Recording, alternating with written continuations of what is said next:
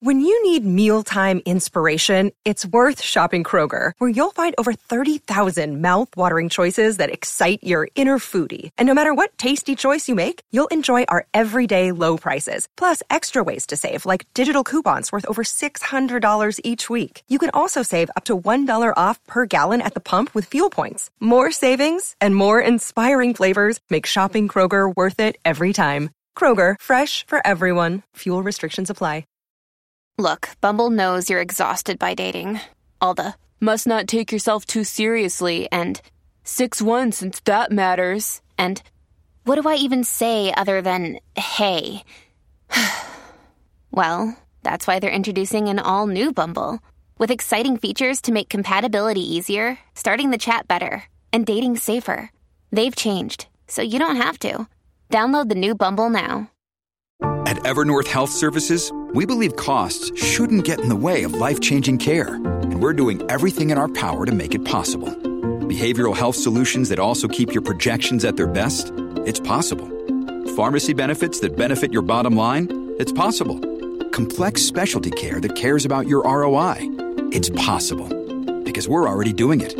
All while saving businesses billions. That's Wonder made possible. Learn more at evernorth.com/wonder.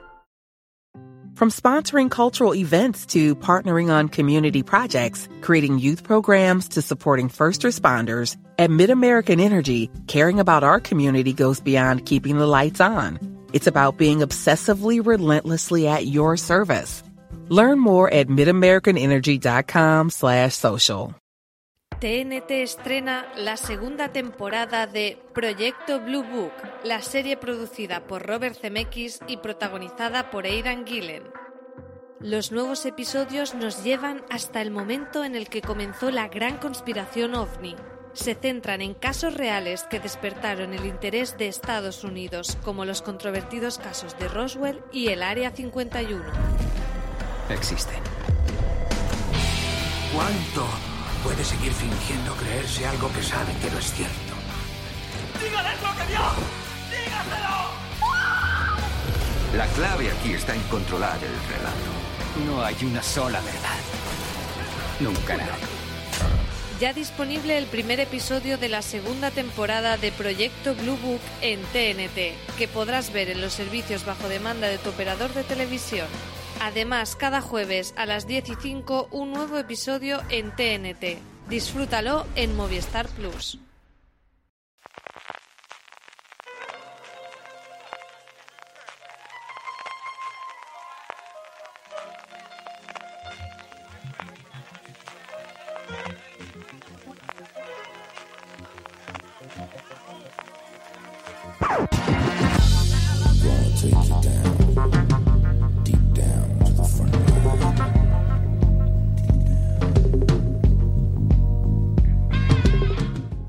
Hola a todos y todas, sed bienvenidos a Fuera de Series Review, el programa de Fuera de Series donde cada semana analizamos, comentamos y debatimos sobre nuestras series favoritas.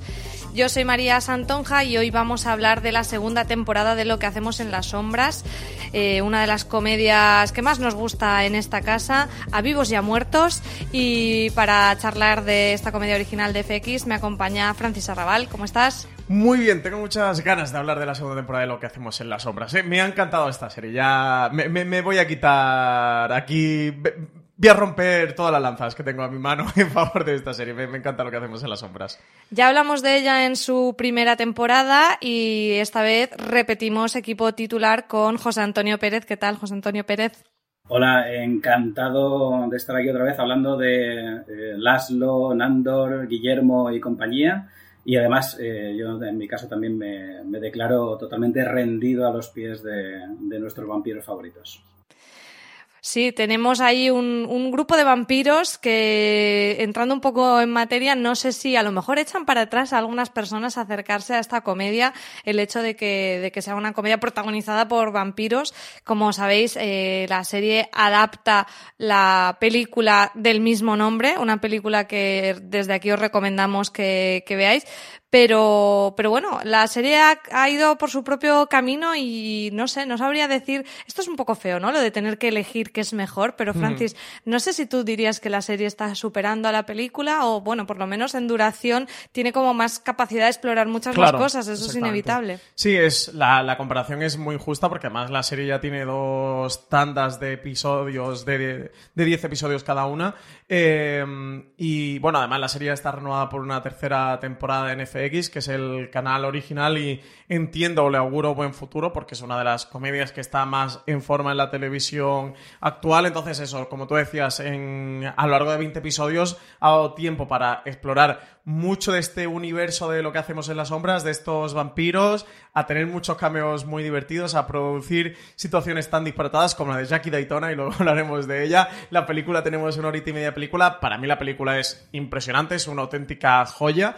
Creo que tiene el valor de haber creado todo esto, de este universo en el que al final sí cambia sus personajes protagonistas en la serie, pero tiene el mismo estilo, el mismo tono, todo exactamente Igual, al final, eh, Clement y Taika Waititi, que son los creadores de la película, directores y guionistas de la película, están también como creadores y como productores de la serie. Jemin Clement, sobre todo, es quien se ha hecho cargo de la serie de televisión, siendo el guionista de la mayor parte de los episodios. También ha dirigido alguno más y está como productor ejecutivo, aunque eso, Taika Waititi también está como, como director y también ha aparecido por aquí por, por la serie. Entonces, bueno, la serie es tremendamente heredera de la peli.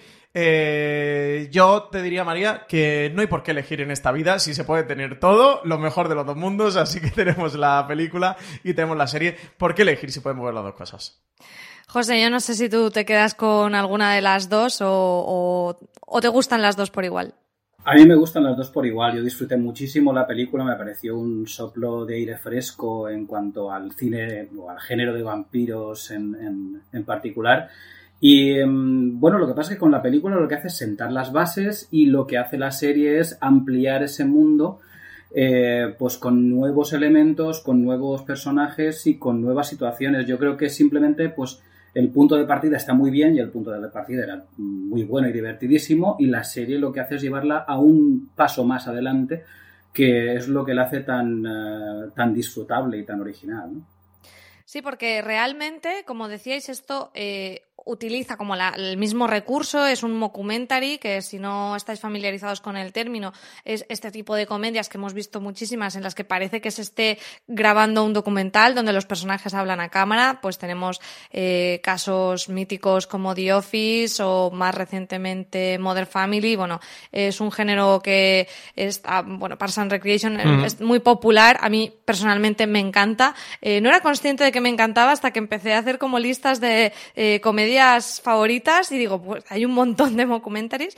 Eh, la particularidad es, como decíamos, que son unos vampiros que comparten piso y en este caso son personajes distintos a los que hay en la película. Es la misma premisa de los vampiros que, que comparten una, bueno, es una casa en este, en, este caso. Eh, y bueno, tenemos a un, a cuatro vampiros.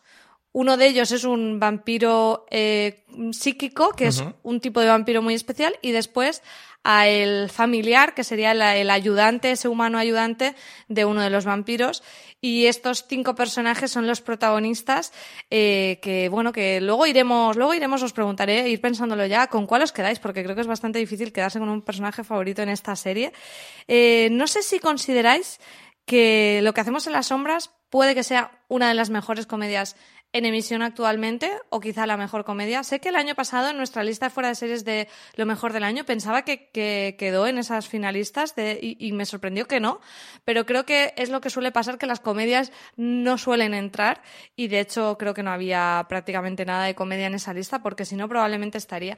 Francis, yo no sé si crees que es la mejor comedia en emisión o al menos de tus favoritas. Yo para mí tengo un triplete actualmente en emisión que son Larry David, que ha tenido este año 2020 una décima temporada prodigiosa, de las mejores temporadas que ha tenido Larry David. Mythic Quest, eh, Banquete de Cuervos. Te la iba a decir, yo estoy peleándome entre Mythic Quest y lo que hacemos en las que La comedia de, Apple TV Plus, que para mí es la mejor serie que, que han hecho junto a Morning Show, es absolutamente desterrillante y divertida y, completa ese, ese, podio de las tres mejores comedias, al menos en mi, opinión, que hay actualmente en emisión, lo que hacemos en las sombras. Sobre todo, al final hablábamos mucho con la primera temporada de lo que hacemos en las sombras eh, y lo debatimos generalmente cuando hablamos de comedias en, en series de televisión, que, que, en una primera temporada le suele costar arrancar, a todas las comedias le suele costar ajustar el tono, las dinámicas de los personajes y que entres, pero ya no solo como espectador, sino a los propios guionistas y a los creadores les cuesta un poquito pillar ese ritmo, a los directores de que todas las piezas se encajen. Lo que hacemos en La Sombra ya en su primera temporada funcionaba como un tiro desde el primer episodio, desde ese piloto que tenía. El segundo episodio es City Council, que para mí es uno de los favoritos de la serie, que es aquel en el que Colin va al consejo de, la, de allí de, sí, del ayuntamiento, de Long Island donde viven a, a pegar sus porque es un vampiro psíquico que además me hace mucha gracia este personaje que es Colin Robinson. Todo seguido, como todos esos amigos que nosotros tenemos que le llamamos por el nombre y el apellido todo junto, por ese él es y a él lo llaman Colin Robinson. Eh, y ese es ya el segundo episodio, y es uno de los mejores episodios que tiene la serie. Eh, y seguramente cuando acabe de los mejores eh, que tendrá. Entonces, el punto con esta segunda temporada, lo que esperábamos un poco, era qué iba a ocurrir con la serie, si iba a mantener el nivel, si, iba, si se iba a desinflar. Creo que viendo la segunda temporada completa podemos afirmar eh, que es definitivamente una de las mejores comedias que hay actualmente en, televisión, de las más disfrutables. Y lo mismo que decía José con la película, creo que ha supuesto un soplo de aire fresco, porque el Mocumentary no es nuevo ni mucho menos en televisión. Ha habido Mocumentaries enormes como The Office, eh, pero lo que hacemos en las sombras ha devuelto un poquito el género a la televisión que, había desaparecido bastante en los últimos Sí, es que es esa mezcla del género terror-fantasía con el Mocumentary que, que de entrada como que te choca mucho, pero es lo que hace que sea tan original y que funcione tanto. José, ¿tú estás también con nosotros con que es una de las mejores comedias en emisión actualmente? Para mí, sin duda, yo creo que es un soplo de aire fresco. También al propio Mocumentary, que con eh, eh, comedias que ya, como, las que habéis comentado, como Pass Recreation, como, como The Office o como eh, Modern Family, que acaba de terminar hace, hace muy poquito, digamos que no es que estuviera gastado, pero claro, ya está todo, prácticamente todo inventado dentro de este, de este género. Y el hecho de cómo lo tratan y cómo lo eh, cómo tratan a los personajes, sobre todo los personajes que, introduce el personaje de Colin Robinson, como tú dices, todo junto.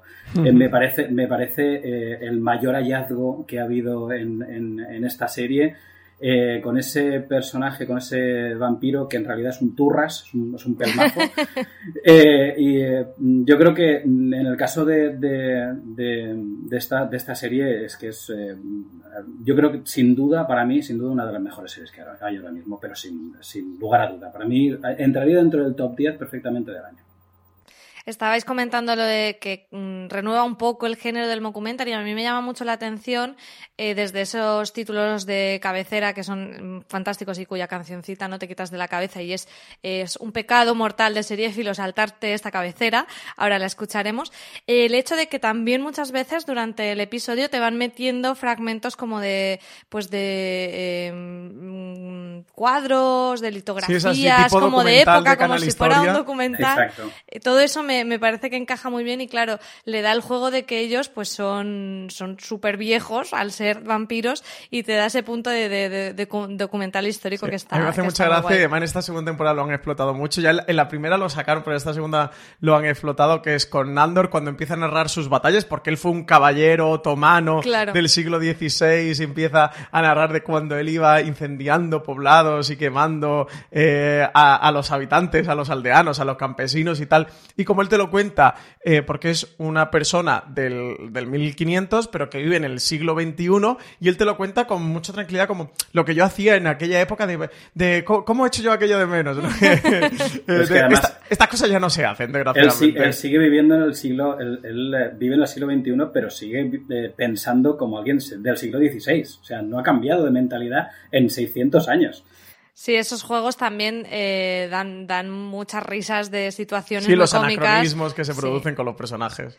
Yo no sé a a vosotros qué os parece a mí, me daba la sensación, ya entrando un poco más en lo que es esta segunda temporada, de que quizá la primera temporada eh, jugaba más a la crítica social y en esta se ha ido más al humor absurdo, eh, que, no, que no lo digo como algo negativo, pero creo que, no sé, tengo la sensación que por los episodios eh, que, que tuvimos, eh, comentabas Francis el del, teníamos el de la El City burocracia, sí. teníamos el de la, el del busca, el conseguir la nacionalidad, sí. mm, algunos temas un poco más así. Aquí tenemos episodios en los que se toca mucho el género con ya no solo vampiros, sino otros seres, aunque en la primera temporada tuvimos hombres lobo, en otro maravilloso episodio. Pero igual la crítica social se ha ido un poco más eh, por y ha dado más paso a las situaciones loquísimas que dices, solo una serie así me daría capítulos tan locos como el de Jackie Daytona que luego comentaremos. Eh, José, no sé cómo lo ves tú. Cre- eh, ¿Crees que, que ha mm, virado un poquito la serie o tú la ves igual que la primera temporada? Sí que, bueno, yo diría que más que humor absurdo sería una especie de humor por contraposición, por contraste, ¿no? Por, por, por eso que estábamos comentando antes de que, eh, bueno, son eh, vampiros que siguen con su mentalidad del momento en el que fueron creados como vampiros, aunque trasladada al siglo, al siglo XXI. Pero sí que tiene elementos de crítica social, por ejemplo, en, en esa crítica social a los trolls de Internet, y ya hablaremos Cierto. de ese momento. O, por ejemplo, también hay eh, otro momento, esa, ese momento Colin Robinson, porque tiene un capítulo Colin Robinson, a el eh, llenarse o el hartarse de poder ¿no? en, en, eh, en el, en el trabajo. ¿no? Entonces, esos elementos sí que, sí que los tiene y sí que hay un puntito de... Hay al- algunos determinados elementos de crítica social. ¿no? Pero sí, sí juega, juega quizá más al, al humor absurdo o al humor por contraste en toda la, en toda la serie. Que cuando arrancó esta segunda empecé a echar de menos porque, el, porque la primera también me chocó porque, o sea, hay que alabar la valentía por parte de FX y de John Landgraf, que es eh, su director, eh, apostar por un documentary de vampiros que, que mezcla todo este tono y toda esta ambientación de fantasía en, en una comedia que parece imposible para una parrilla. Y desde luego que si, que si pudiera estar en un canal ten- tenía que ser en FX porque es ese canal que val- valiente y que, y que arriesga y que es capaz de destinar presupuesto porque esta serie para ser un documentario es muy cara, muy muy cara, eh, destinar ese presupuesto para, para hacer esta cosa que a priori es tan loca, es tan bizarra y que me hubiera encantado eh, si no hubiera existido la película ver el pitch que le hicieron a FX con From sponsoring cultural events to partnering on community projects, creating youth programs to supporting first responders, at MidAmerican Energy, caring about our community goes beyond keeping the lights on. It's about being obsessively relentlessly at your service. Learn more at midamericanenergy.com slash social. This holiday, whether you're making a Baker's Simple Truth turkey for 40 or a Murray's Baked Brie for two, Baker's has fast, fresh delivery and free pickup, so you can make holiday meals that bring you all together to create memories that last. Baker's, fresh for everyone. Free pickup on orders of $35 or more. Restrictions may apply. Choose from a great selection of digital coupons and use them up to five times in one transaction. Check our app for details. Bakers, fresh for everyone.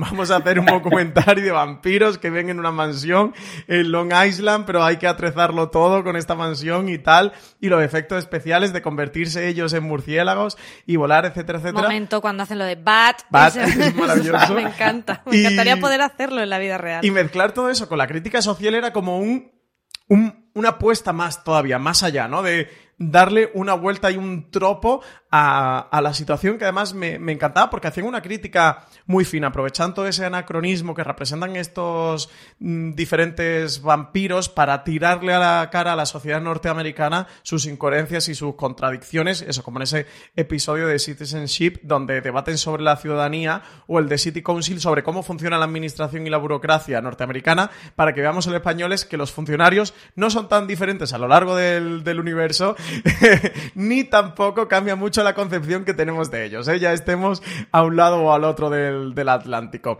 En esta segunda temporada me gustó mucho cómo empiezan a, tirar de esos, lo que tú comentabas, ¿no, María? Esa mitología de monstruos clásicos. El primero, eh, bueno, es Resurrection y ya cada uno que se haga su idea porque estamos en la parte sin spoiler. El segundo es Ghosts, también que cada uno se haga su idea.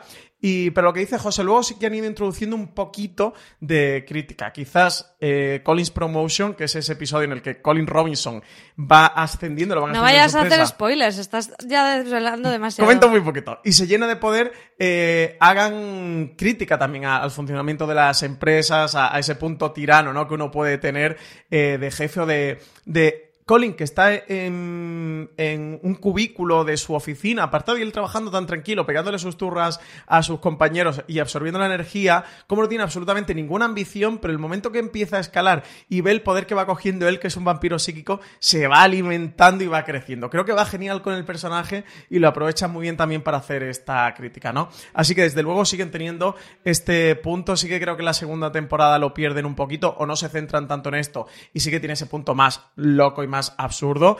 Eh, con lo de Jackie Daytona ya es el, el culmen con, el tema del palillo, ya es llevarlo al punto más extremo, pero creo que no se han olvidado del todo y eso también me, ha gustado. Y me gusta también que tengan esa capacidad de darnos temporadas diferentes, que, que, la serie no siga siendo la misma, se nota que son unos creadores activos que no se estancan y que están buscando contarnos cosas nuevas. Eh, yo sobre la temporada sí que, bueno, estoy, estoy con vosotros, creo que, lo mantiene, aunque a lo mejor ha, cambiado un poco el porcentaje entre, entre los dos lados del humor.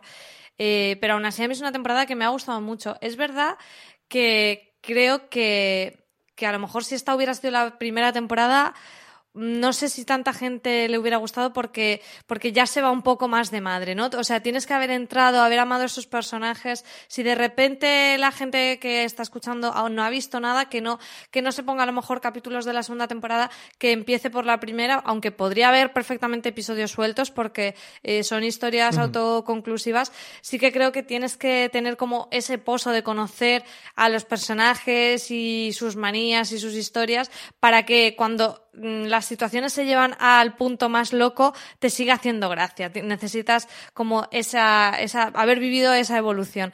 Pero a mí es una temporada que me, que me ha encantado, me lo he pasado muy bien. Eh, sin spoilers, eh, José, ¿qué es lo que más te ha gustado de la temporada? Sin spoilers. Lo que más me ha gustado es que mm, teniendo el pozo, teniendo la, parte previa, que es la primera temporada, aprovecha todo eso, no se estanca, sino que evoluciona y sobre todo eh, centra el punto de vista principalmente, aunque sin olvidar al resto de personajes, en el personaje de Guillermo, eh, al margen del capítulo dedicado a Colin Robinson, que siempre está entrando y dejando su, su, pozo en alguno de, los, de los capítulos, pero el personaje de Guillermo, que yo creo que mm, no se ha quedado simplemente en ese, en ese familiar, en ese ayudante, sino que ha evolucionado un poquito más. Yo creo que es, para mí es el mayor acierto de esta, de esta segunda temporada. Yo mm, tengo que coincidir contigo, desde luego para mí Guillermo es lo mejor de la temporada.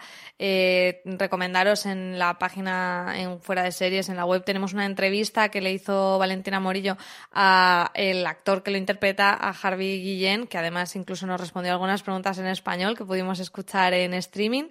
Y, creo que eh, él está maravilloso y el personaje es un, es un caramelito al que, al que han sido valientes de, de ver ese potencial y, darle crecimiento. Francis, yo no sé si hay otra cosa, además de Guillermo, que te haya gustado más de la temporada, o si te quedas con una, también dirías Guillermo. A mí lo que. Guillermo me ha gustado mucho, pero lo que más me gusta es los juguetones que, que, que son y lo valientes que son. El, y lo digo principalmente por, aparte por todo el, tono que va manteniendo la temporada y cómo va evolucionando hasta, hasta lo que sucede en ese último episodio, que se permitan un episodio como el tercero, ese episodio en el que van a casa de unos vecinos a ver el, partido de la Super Bowl y cómo acaba y cómo ruedan, cómo dirigen ese episodio y la, la esencia y la referencia que cogen para hacer ese episodio, que se permitan cosas como esa, que sean tan valientes para hacer cosas de ese tipo y lo que hacen en el décimo mm, episodio y, también cómo acaba todo con Guillermo como protagonista, em, es lo que más me gusta de la serie, más allá de una cosa mm, concreta, mi cosa favorita es Colin Robinson de, de lo que hacemos en las sombras, pero lo que más me gusta es la capacidad que tienen y, lo que nos demuestra en cada uno de los episodios de la serie, porque es lo que hace la esencia de, esta serie. Es esa capacidad de, jugar con el espectador, de jugar con sus elementos, con la mitología que construyen con sus personajes y que sean tan valientes y tan atrevidos para darnos episodios así. ¿Creéis que esta serie puede gustarle a personas que no sean fans de la fantasía o del terror, por lo que comentábamos antes, porque dices, bueno, es una comedia, pero es que yo no, no sé nada de historias de vampiros, no, no, me, no me llama la atención. José, ¿tú crees que igualmente se lo pueden pasar bien y se pueden reír aunque no sean fans del género? Es que yo creo que tiene más de, humor social que de, que de, serie de fantástico. El elemento fantástico es un añadido más no olvidemos que al fin y al cabo son eh, tres compañeros totalmente distintos que viven en una casa, cuatro compañeros, en este caso con, con Colin. bueno, descubrimos que hay alguno más en el sótano en esta temporada, sí, no sí, que, que, bueno, pues son personas distintas que tienen comportamientos distintos y caracteres distintos. Yo creo que mm, al fin y al cabo todos nos podemos sentir más o menos eh, identificados con estos personajes añadiéndole el hecho de que al fin y al cabo pues tienen los caracteres o los eh, estereotipos propios del cine de ciencia ficción, en este caso de fantasía o de terror, pero en este caso terror no hay ni lo más mínimo, yo creo que no puede... Mm, es, simplemente un añadido más o una particularidad a la, a la, serie que además le añade cierto encanto también, yo creo. Yo, yo, creo que cualquiera se puede identificar con este o se puede sentir atraído por la, por la serie. Sí, yo coincido plenamente con José. Al final es un revestimiento, es el atrezzo, es el, vestido que se le pone a esta serie también para hacerla diferente a otras, pero es que todo lo aprovechan. Eh, son cirujanos, eso, para aprovechar cualquier cosa en pos de, de, la comedia y de sacar nuevos temas y de hacer nuevas formas y de que esta serie sea muy diferente a cualquier otra serie de comedia o a cualquier otro documentario. Yo esta pregunta la hago con toda la intención porque sé que hay personas que quizá nos han acercado a lo que hacemos en las sombras por, por este mismo hecho, por decir, bueno, pues yo no, no, he visto nada de vampiros o no me interesa. Es verdad que a lo mejor hay algunas bromas que no pillas, pero van a ser las mínimas. Y igualmente no, nunca va a ser algo que te eche para atrás como para disfrutarla.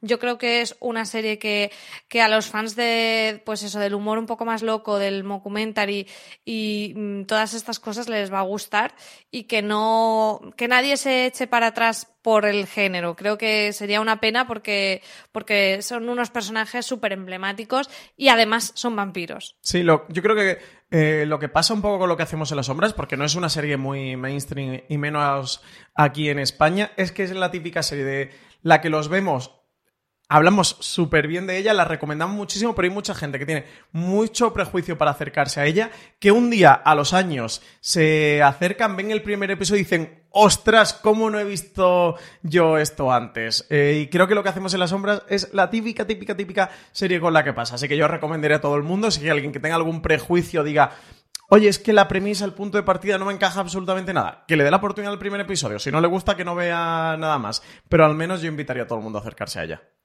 Pues yo creo que está claro, somos todos fans y vamos a, recomendarla. La tenéis en HBO España, es una serie original de FX, ya lo hemos comentado, ese canal que, también adoramos en esta cadena porque, porque es que nos trae verdaderas joyas. Así que la tenéis en HBO España, la primera temporada y esta segunda temporada que vamos a pasar ya a comentar con spoilers, no sin antes escuchar esa cabecera, que es otro de los grandes motivos para ver lo que hacemos en las sombras, escuchar esta maravillosa canción que se os meterá en los sesos para siempre.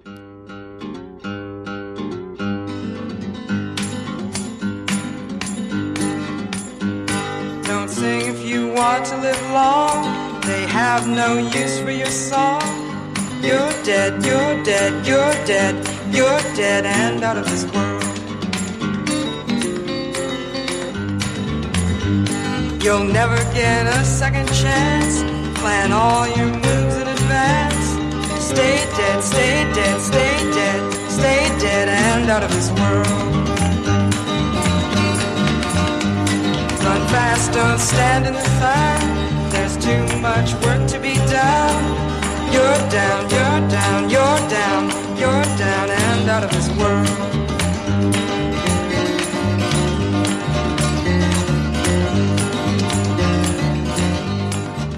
Bueno, que lo sepan todos los oyentes que aquí estábamos todos moviendo la cabeza con esta maravillosa canción de Palillo cabecera. en boca, estamos así Sí. bailando con Le- la cabeza Le pega de lado a mucho, lado. el rollo así tiene un poquito un puntito folk que, que queda muy bien.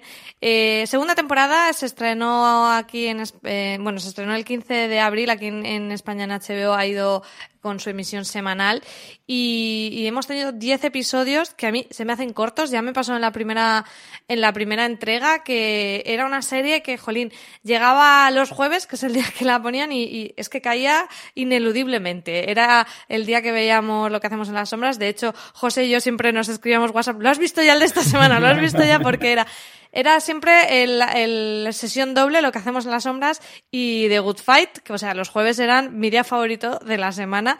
Eh, José, ¿qué, ¿qué te ha parecido? ¿Cómo, ¿Cómo has estado viendo la... Bueno, ya sé que la has estado viendo semana a semana, pero ¿cómo ha sido tu experiencia de visionado de esta segunda temporada? Pues yo tenía muchísimas ganas de, empezar esta segunda temporada porque la primera me encantó, ya lo estuvimos comentando en su momento.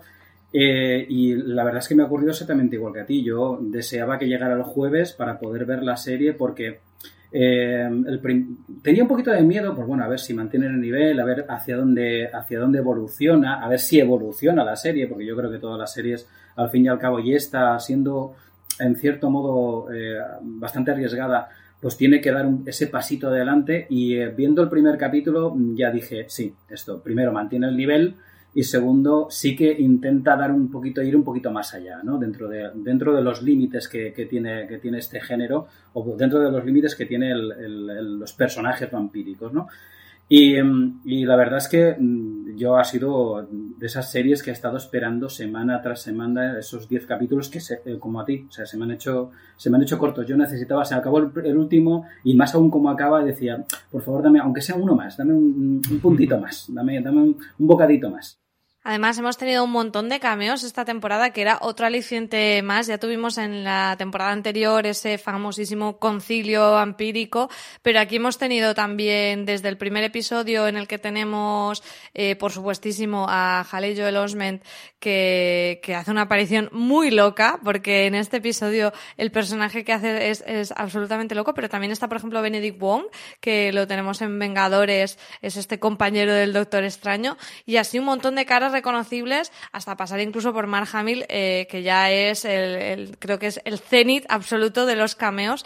Eh, Francis, ¿cómo, ¿cómo empezaste tú esta temporada con este primer episodio de Resurrección en el que se va abordando, como ya eh, comentabas al principio, estos distintos mm, personajes clásicos del, del terror, en este caso con un Haley Joel Osment zombificado? Muy crescendo porque el, el primer episodio que está dedicado a eso, pues a mitología zombie con, con Haley Joel Osment, que es como muy gracioso y muy paródico verlo aquí de la trayectoria cinematográfica que ha tenido Haley Joel que es un auténtico eh, zombie del el pobre del, del audiovisual, a luego pasar a ese episodio al segundo de los fantasmas, el, y lu- luego al quinto de, del Collins Promotion, luego el sexto en ese On The Run, que es el personaje de Mark Hamill, que me encanta que el personaje de Mark Hamill sea Jim, el vampiro, o sea, en una serie de vampiros, que los protagonistas sean, son vampiros, eh, su, su nombre sea Jim, el vampiro.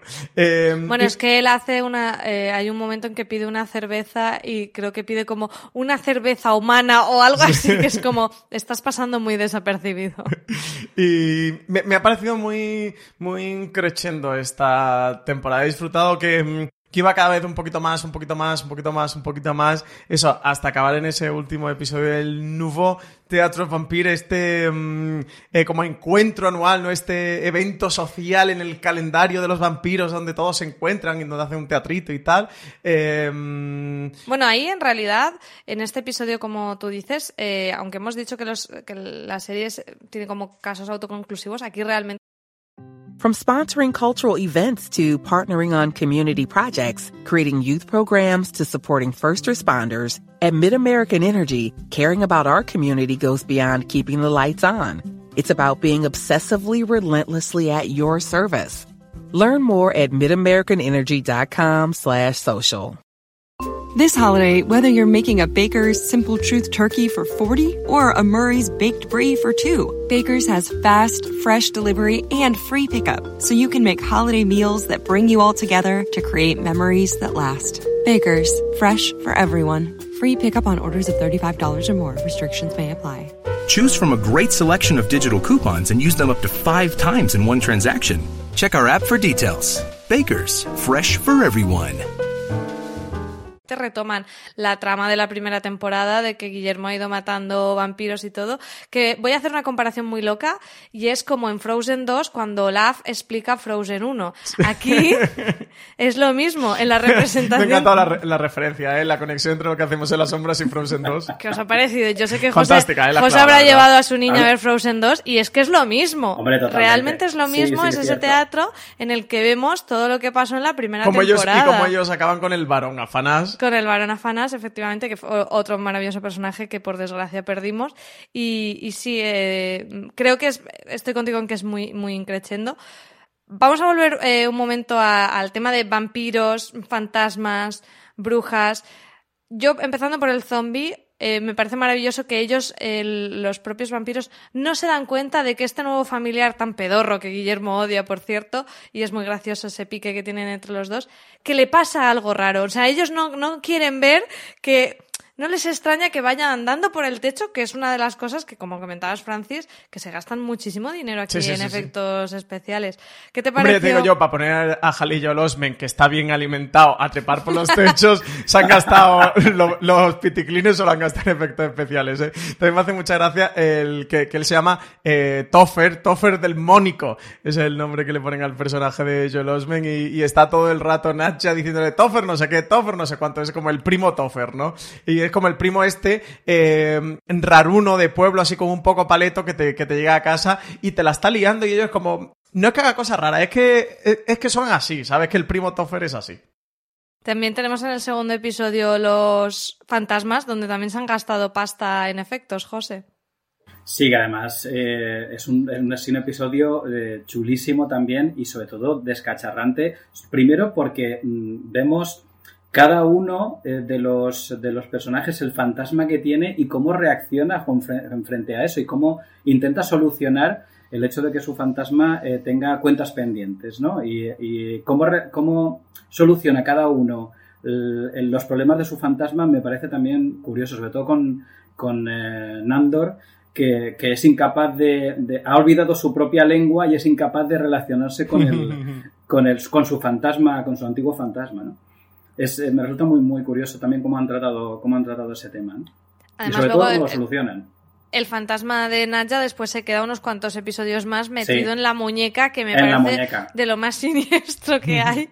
Y, eso, le, da un, toque muy loco a tener como el mismo personaje desdoblado dos veces que son súper originales. Además, este, este episodio en el giro em, de que ellos eh, no creen en los fantasmas, ¿no? Al principio del episodio es, están como haciendo el juego de que ellos no creen en los fantasmas, que es como, bueno, existen los vampiros, pero los fantasmas tampoco. Bueno, y los hombres lobo, ¿no? Y, repasan todas las criaturas que han ido apareciendo en la primera temporada y es como, no, no, pero los fantasmas no. Eso es una, eso es no una nos línea. Pasemos, claro, no nos pasemos ya de fantasmas. No, pero aparte de eso, me resulta muy original el hecho de que, claro, y además tiene su lógica ellos dicen, bueno, vamos a ver, cuando alguien muere, pues su espíritu se, se, va o se queda dependiendo de lo que tenga pendiente, ¿no? De bueno, con lo cual vosotros moristeis en su momento, porque evidentemente estáis muertos, no muertos, entonces vuestro fantasma tiene que estar todavía con, con, eh, con, cuentas pendientes, ¿no? Y me resulta muy curioso el que, por esa lógica, utilicen ese, ese mismo tema para sacar sus propios fantasmas. ¿no? Después tenemos el episodio de la Super Bowl que me hacía muchísima gracia. O sea, los juegos de palabras y el humor tan tonto de ellos que no entienden cosas del lenguaje y aquí que le llamaban la Super Owl, que se creen que es como de un búho y que van a ver como un gran búho. Mira, yo lloraba de la risa con esto que es muy ridículo. Y después eh, me gustó mucho la trama de Nadja con esta señora mayor que juegan a que tiene Alzheimer, pero que ella ya la espantaba de niña o, bueno, o como que le aparecía en su casa.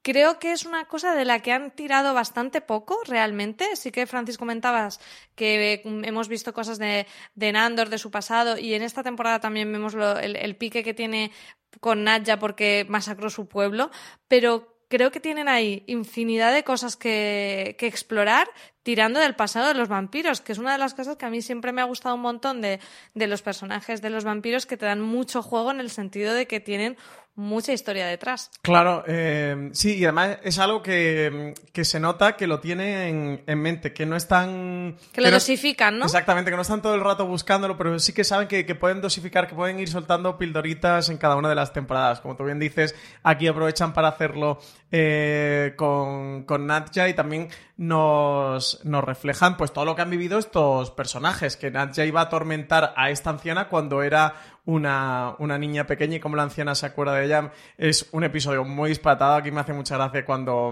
cuando Nandor y Laszlo le borran por accidente la, la memoria al, como al, al dueño de, de, la casa y todo lo que se monta después, ¿no?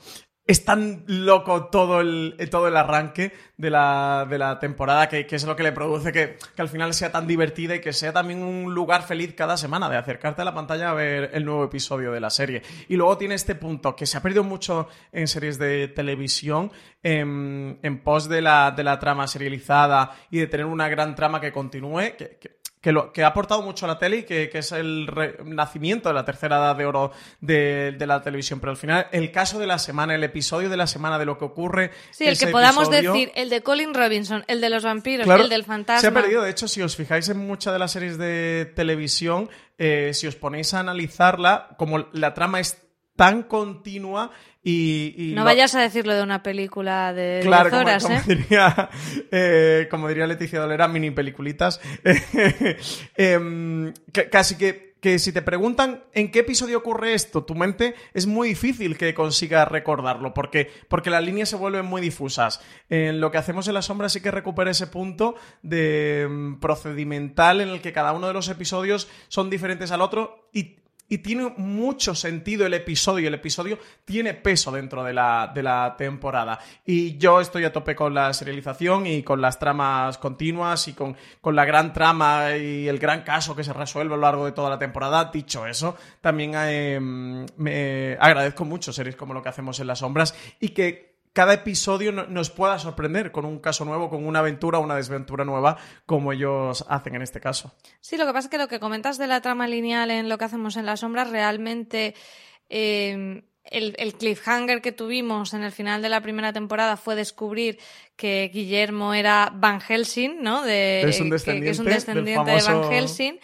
Y en esta temporada quizá es lo más eh, lineal eh, es explorar cómo él lucha en contra de esos orígenes que se contraponen frontalmente con su deseo de ser vampiro y se resuelve en, en, ese episodio final en el que, en cierta manera, eh, los, los vampiros descubren qué le pasa a Guillermo, aunque le, les da bastante igual, que por cierto me encantó que se llamaba Guillermo de la Cruz, ¿no? Que juegan sí. con, el, con el rollo de que no saben el apellido. Entonces eso es lo que tenemos más lineal, pero después sí que cada uno de los episodios te cuenta una historia autoconclusiva, eh, lo cual creo que también está muy bien pensado para los tiempos actuales de poder hacer un revisionado, ¿no? Estamos viendo que, que están funcionando un montón comedias clásicas en las plataformas porque tienes ese punto de que puedes pillar como cualquier capítulo un día y te lo pones o incluso vértela completa de nuevo, pero bueno, con poco tiempo dices, ay, me voy a poner tal episodio de Friends que me encantaba. Sí, no te pierdes, no necesitas un gran background. No necesitas ni un acordarte de qué pasaba antes y después, y me da la sensación que con esta serie, con lo que hacemos en las sombras, están un poco en esa línea. Vamos con el episodio 4, el de la maldición de Kors, que a mí es uno de los que más me gusta porque sé que es muy chorra, sé que quizá eh, cae en lo tópico, pero el juego de que les llega la maldición del correo de spam, de que si no se los reenvías a no sé cuánta gente te va a maldecir eh, la Bloody Mary, yo lloraba de la risa. Esto es crítica social, ¿eh? porque esto es eh, Jamie Clement y, lo, y, la sala de guionistas de lo que hacemos en las sombras, diciéndole a sus cuñados, a sus primos y a sus familiares, sois todos tontos del culo, sois unos tarán mentales, no me mandéis más, no me reenvíen más estas malditas cadenas. Yo os puedo asegurar que al final de la, del capítulo, yo digo, en cualquier momento les llega un uh, mensaje de un príncipe, príncipe nigeriano pidiendo que hubiese sido el giro perfecto para acabar, para acabar el capítulo. A mí este capítulo me parece, me parece eh, delicioso, sobre todo por esa búsqueda desesperada de ellos que no tienen eh, amigos que tengan correo electrónico y buscando a alguien a sí. quien endosarle La maldición. Y cómo se da la vuelta de lo que decíamos de la fantasía, de, de- de lo gracioso por paródico que es que unos vampiros crean como en esta maldición de una cadena de correos electrónicos, ¿no? Exacto, Eh, sí. consiguen la comicidad, la consiguen aumentar y la llevan hasta su máximo exponente. Por eso digo que en cierto punto sí que hay un puntito de crítica social dentro de, Sí. de esta segunda temporada. Sí, sí, sí, sí, sí lo hay. Además, este es el episodio en el que Guillermo se va al grupo este de antivampiros y atacan la casa de la familia de los vampiros. Guillermo ¿Qué- es un qué- mega killer. ¿Que ¿De qué disimulan que son? ¿Es como un grupo de que era de mosquitos o de qué, de, de de qué es lo que disimulan que son? Sí, creo que Hay- además es algo de mosquitos porque se hace ese Lo juego de los con lo de la vampiros con lo de que sangre. chupan sangre. Creo que es como de mosquitos, ¿no? Como un club de Sí. fans o de amigos de los mosquitos. Algo, De la en- entomología o algo así. sí. es que es muy gracioso. Es la panda de frikis, ¿eh? O sea, es la panda de frikis del barrio. Que por cierto aquí tiene otro cameo que es Craig Robinson, al que hemos visto de forma puntual en una serie que a mí me parece muy divertida también, que es Brooklyn Nine-Nine, y que hace en esa, en esa serie hace un- algunos camellos con un personaje muy, muy gracioso, y aquí es el jefe de los, eh, de los cazavampiros. ¿no? Sí, creo que es el que está The el de, Office. en The Office, era Claro. como el encargado Sí, del almacén. Creo, sí, sí, sí. Eh, a mí este episodio me encantó porque eh, ver a Guillermo en apuros, ¿no? Por un lado, no, no queriendo que maten a los compañeros del grupo, pero por otro, que los del grupo no vayan cargándose vampiros. Después que se creen que eh, él piensa que van a llegar a la casa, que a los vampiros que tienen localizados son a, a- los suyos. Ver a, a Guillermo pasándolo mal así es que a mí me hace muchísima gracia. Yo me cuesta decir cuál es mi episodio favorito, pero Creo que este es de los que más, junto con el siguiente que ya lo hemos mencionado eh, muchísimo. Os tengo que decir que, sin embargo, no es el que, no, sí, es el que mejor puntuación tiene a día de hoy en IMDb, que es el de Collins Promotion, la- el ascenso de, de Colin Robinson. El segundo con mejor puntuación es el, el último, el del teatro, pero este lo supera por, por poco.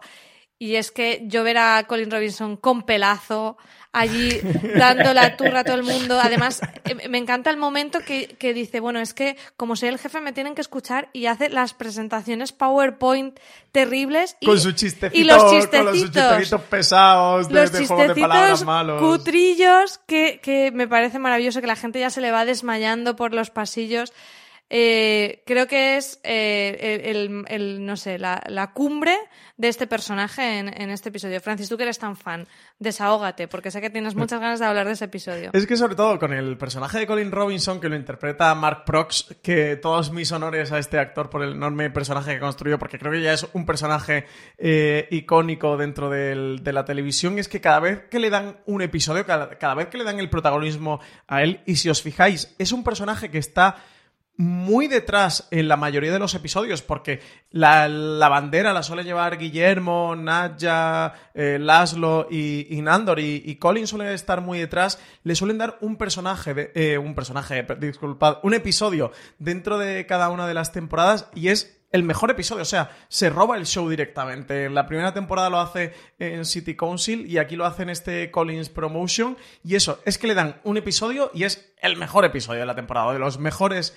episodios de la temporada. Y me parece muy curioso lo que hacen los guionistas con él, por eso, porque de todo este reparto coral al final de cinco personajes, él siempre es el que se queda más fuera. De hecho, hay algunas tramas o en algunos de los episodios que aparece eh, cuando se juntan todos en grupo o aparece andando por, por es que ellos por le la hacen el casa muy vacío en la casa siempre. Y, y en este Collins Promotion eso me hace mucha gracia, es muy paródico y el punto de, de eso, los socarrones que son de, de darle esos chistecitos malos en las juntas y, y pegar las turras con lo- cuando descubre el PowerPoint, que es como, bueno, su máximo exponente ya es lo que le reafirma para decir, ahora me vais a estar todos mirando y me vais a, a, a escuchar. Es, es que es muy gracioso de por sí. No sé si será muy significativo de la temporada, no sé si será como suficientemente significativo como para ponerlo de portada, pero estoy muy tentada de poner de portada del podcast a Colin Robinson con pelazo. Yo solo lo advierto. No tienes mi porque- voto a favor, ¿eh? Hombre, el, el- el- a Colin Robinson tiene dos momentos, yo creo, importantes. Este es el más importante, eh, de hecho, le da título al, al capítulo. Y lo mejor de este capítulo es la evolución de toda la situación. A mí me encanta cómo poco a poco te vas dando cuenta de que él se llena absolutamente de poder y, está, y él se da cuenta de que está totalmente descontrolado. O sea, desde el Sí, momento... está borracho de poder. eh, ¿Es cuando se hace los dobles también? O eso es otro.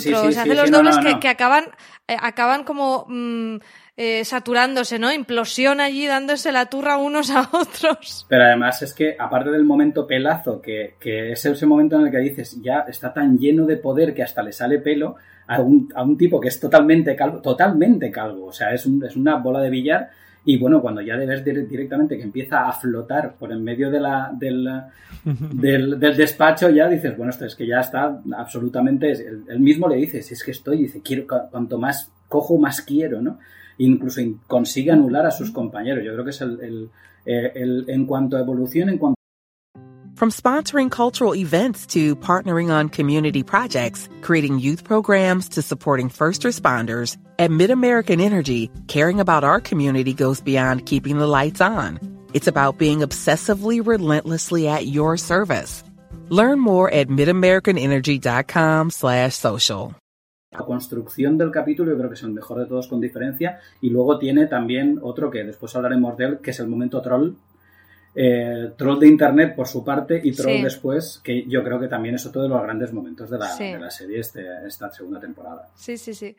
Justo después del Collins Promotion tenemos el gran cameo en On the Run que tenemos a Mark Hamill en este episodio que no sé si decir que es el más surrealista con este, bueno, eh, por si no os acordáis bien de la trama porque es tan loca que, que quizá decimos, bueno, ¿por qué apareció este, este vampiro? Se va a cobrar a, a Laszlo una cuenta de una habitación que le alquiló y no le pagó y es la gran venganza, la gran ofensa y Laszlo en vez de enfrentarle, huye disfrazado y el disfraz consiste básicamente en ponerse un palillo en la boca y así ya no le reconocen. Acaba en un pueblecito regentando un bar, entrenando al grupo de baloncesto femenino del pueblo. De voleibol, de voleibol. Ah, de voleibol, perdón. Y recaudando fondos para que puedan ir al campeonato. O sea, unas cosas que dices, ¿pero esto qué es? Y yo eh, eh, lo disfruté muchísimo. O sea, entiendo que haya gente, yo me imagino a mi madre viendo esto, por ejemplo, ¿no? Y diría, mm, o sea, mi madre que no le hace gracia todo el tema de muchachada Nui, pues si ve esto yo ya... implosiona. como implosiona como Colin efectivamente. O sea, la comedia implosionaría Pero si entras, el Jackie Daytona, además yo creo que es que a todos se nos ha quedado en la cabeza el nombre. Es que es muy icónico también y, el tema este de, ese astuto disfraz que él se planea, que es el tener el palillo de, madera en la boca y que ya nadie lo reconozca, estoy de acuerdo contigo, que es el episodio más surrealista y es muy un episodio for the show. O sea, es para divertirte y para pasártelo bien y es toda una gilipollez muy gorda, pero que es tremendamente divertida. Pero sin ninguna ambición, si hablamos de otros episodios en los que ahondan en la crítica social, aquí la ambición es Cero, la única ambición es que te lo pases bien y consiguen que te lo pases muy bien, que te rías a carcajadas que, y que veas lo delirante que es, que es absolutamente todo. Y de verdad, mis honores para Mark Hamill, porque que Mark Hamill se preste a esto y juegue, o sea, se arremanga, ¿eh? Mark Hamill en este episodio se arremanga y dice, hemos venido a jugar. Y el tío se nota que se lo pasa también pipa.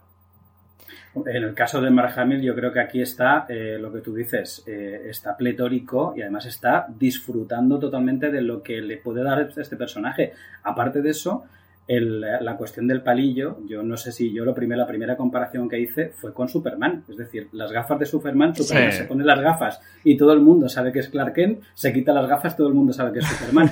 Aquí eh, eh, Laszlo se pone el palillo y de repente es Jackie Daytona. O sea, que es lo más surrealista que... Además, eh, ni, ni la propia Nadja, cuando se pone el palillo, oh, ¿quién es este hombre? Como si fuera una, una persona extraña que acaba de entrar por la puerta. Me parece, la verdad, entre delirante y gozosísimo al mismo tiempo. El siguiente episodio yo no recuerdo muy bien, el de Return. Eh, creo que es cuando aparece este antiguo familiar de. Simon, de, Sí, de Nandor que además aquí ves lo mal que o sea, te, sirve como paralelismo para ver esa relación entre Nandor y, Guillermo, que no se sabe muy bien ahí qué tipo de relación tienen, eh, si es amor, si es amistad, si es devoción, no pueden vivir el uno sin el otro, pero Nandor trata fatal a, sus familiares y vemos que ya lo hizo en el pasado con uno que se lo dejó tirado en una cuneta y que aparece allí de repente. Eh, este a mí no, no es el de los que más me gustó. Creo que es el más flojito, ¿no? Es en el que recuperan toda la trama de lo del, sombrero este maldito que vimos en la primera, que era un gran episodio, el sombrero este de la, de la maldición que te lo sí ponías que sale la tipa está maquillada tan desagradable que Guillermo mata de nuevo, sin querer que aquí Nandor sí que empieza a ver como que hay algo ahí, se da cuenta de que la, de que la ha matado. Pero bueno, a mí este episodio no, no es de los que más me haya gustado. Eh, con, con, el paréntesis del Elvis vampiro, que lo tienen allí con un ordenador y, componiendo, ¿no? Y como trabajando y tal. En un nada, lo sacan un segundo, pero le meten como este guiño que me hizo muchísima gracia. No estaba muerto, estaba vampirizado. Hombre, aquí eh, en este capítulo lo que tenemos también, eh, este capítulo es el que precisamente Colin Robinson tiene esta, este riff, riff y rafe con un, un troll de internet que al final nos acabamos dando cuenta de que de verdad es un troll eh, en, toda regla, ¿no? Eh, que quizás sea algo, a mí la verdad es que el, mayor hallazgo es precisamente el, de, el del Elvis vampirizado, eh, ahí haciendo sus canciones todavía metido en su cubil. Y bueno, pues recuperan un, un elemento que fue muy curioso y muy gracioso también en la primera temporada, que es el del sombrero embrujado. Que, sí, maldito. Eso, y nos han desvelado el secreto de Elvis, de que lo que eh. ocurrió con Elvis. Efectivamente, está no muerto.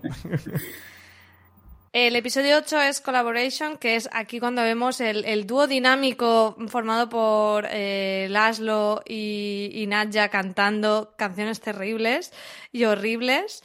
Eh, y a mí me gustó más la trama de Guillermo, que ya vemos que tiene casi un pie más fuera de la casa que dentro en este agravio cuando va a las reuniones de familiares, donde pues se, se, ve reflejado en esos familiares que llevan 50 años sirviendo a un amo, están allí viejecitos y no tiene pinta de que los vayan a convertir y él pues quiere evitar eso y en cambio otros que llevan poquísimo tiempo como familiares llegan allí de que ya se han convertido en vampiros y, y, van un poco vacilando a todos.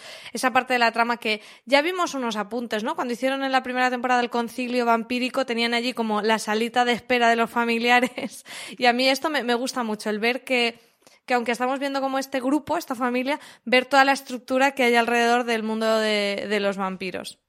Sí, yo para mí este del episodio más flojito. Es este quizás es el que menos me ha gustado. Que bueno, le da un poquito de background a Guillermo y sobre todo para lo que va a ocurrir en el, en el último, pero quizás de todo con, quitando la parte de, ese dúo eh, loquísimo que forman Laszlo y, y Nadja.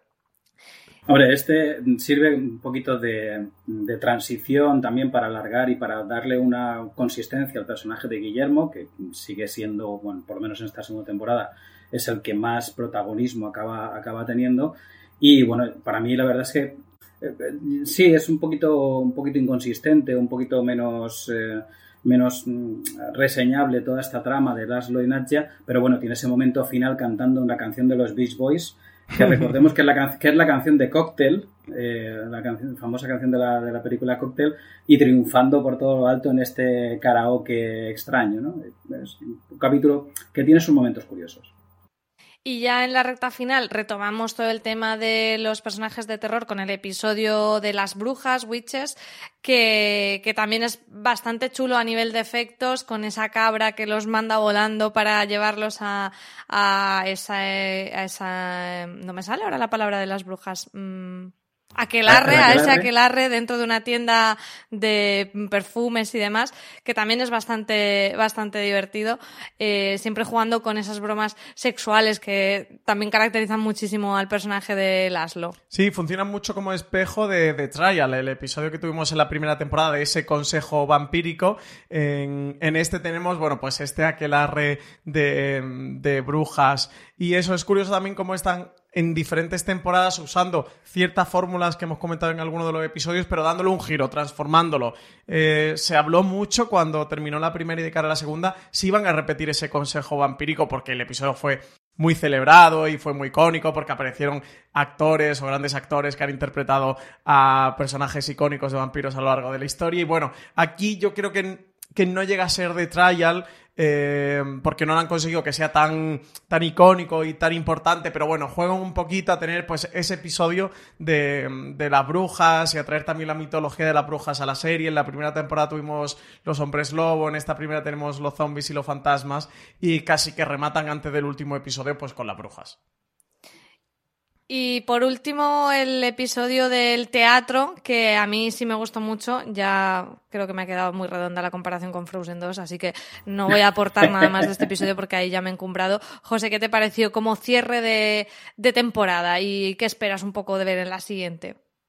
Eh, como cierre de temporada yo tuve una pequeña decepción, pequeñita, y es que el, personaje de Antonio Banderas en entrevista con el vampiro, que recordemos de la primera temporada, que era el gran referente de Guillermo, yo creo, pensaba que iba a aparecer aquí por, referencia precisamente a entrevista con el vampiro, que está precisamente el teatro de los vampiros, está en esa, en esa película y en la, y en la novela, ¿no? Y, pero, pero bueno, quitando ese pequeño, a mí, no sé, como que me hacía un poquito de ilusión, a ver si lo podían, lo podían meter. Eh, me parece un cierre perfecto. Además, en el momento adecuado con, con, todos nuestros personajes en ese escenario, totalmente boquiabiertos ante eh, el señor Guillermo de la Cruz, como lo dice él, eh, demostrando que, bueno, que es un digno heredero de, de Van Helsing. ¿no? Yo, si queréis ya para finalizar, no sé si podéis quedaros con un personaje. A mí me cuesta, pero creo que Guillermo me, me tiene ganada totalmente y cosas que espero de la próxima temporada. Lo que has dicho, José, me encantaría. O sea, que tuviéramos. Sería la combinación perfecta de tener a mi personaje favorito, a Guillermo, con encima un cameo super guay como, como Antonio Banderas. Mm, no sé vosotros si tenéis alguna cosita más que pedís para la tercera temporada, Francis. Pues no había caído lo que comentaba José de Antonio. Carta Jemaine Clement.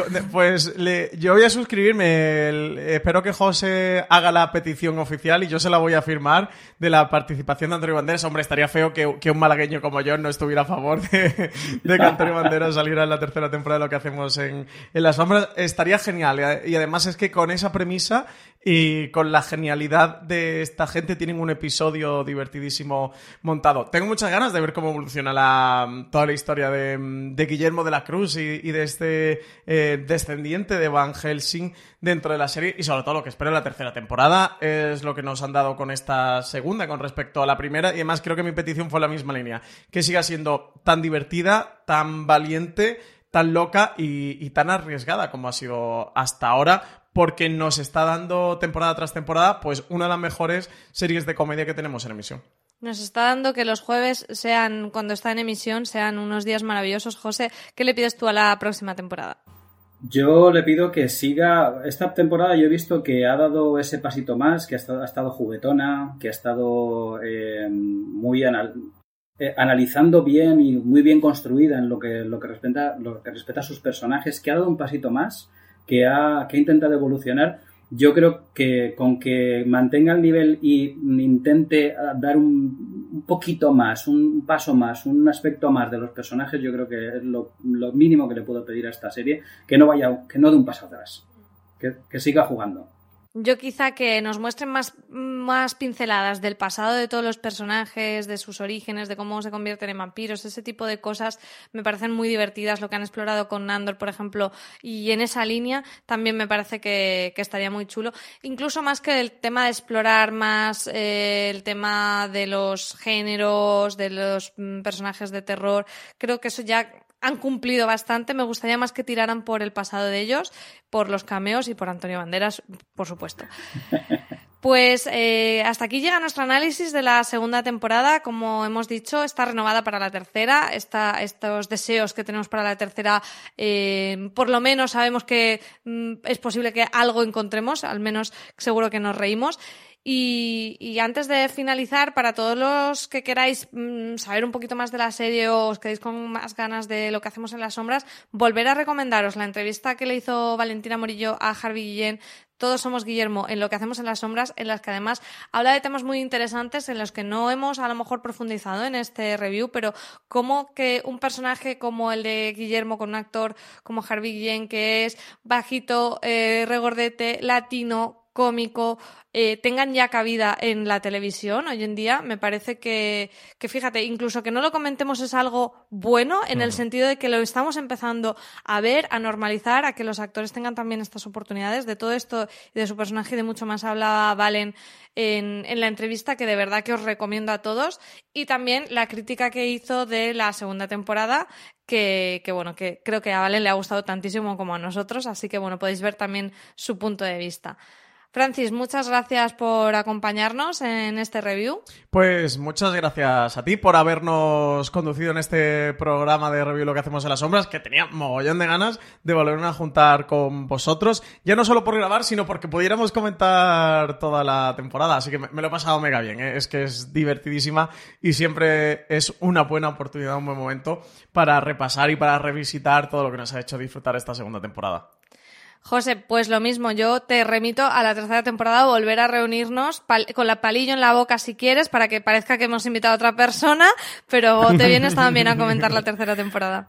Pues yo, si quieres, me traigo sombrero, me pongo palillo y soy Jackie Daytona para la tercera temporada que, bueno, la verdad es que yo espero con muchísimas ganas y que a ver si, yo lo estaba pensando ahora, a ver si introducen algo del confinamiento, que los vampiros en confinamiento tiene que ser ojalá, curioso. Ojalá. No me extrañaría nada, ¿eh? O sea, no me extrañaría absolutamente nada. Añadidlo a la carta de deseos para Jemaine Clement. Y nada más, hasta aquí el podcast de hoy. Eh, recordar que tenéis disponibles un montón de contenidos en nuestra página web de lo que hacemos en las sombras y de muchas otras series. Además, suscribiros a Fuera de Series en donde nos escuchéis, en Apple Podcast, en Evox, ahora también en Podimo, en cualquier sitio. Buscáis fuera de series, os suscribís y así os llegarán eh, todas las actualizaciones de nuevos programas que vamos grabando. Y nada más, como siempre decimos, tened muchísimo cuidado ahí fuera. Chao.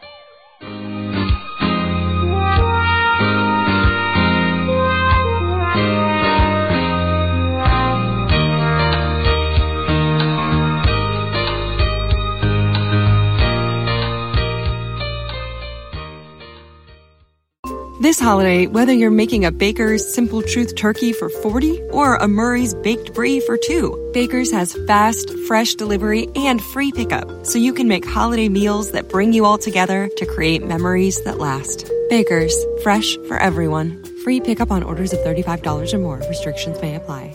Choose from a great selection of digital coupons and use them up to five times in one transaction. Check our app for details. Baker's, fresh for everyone.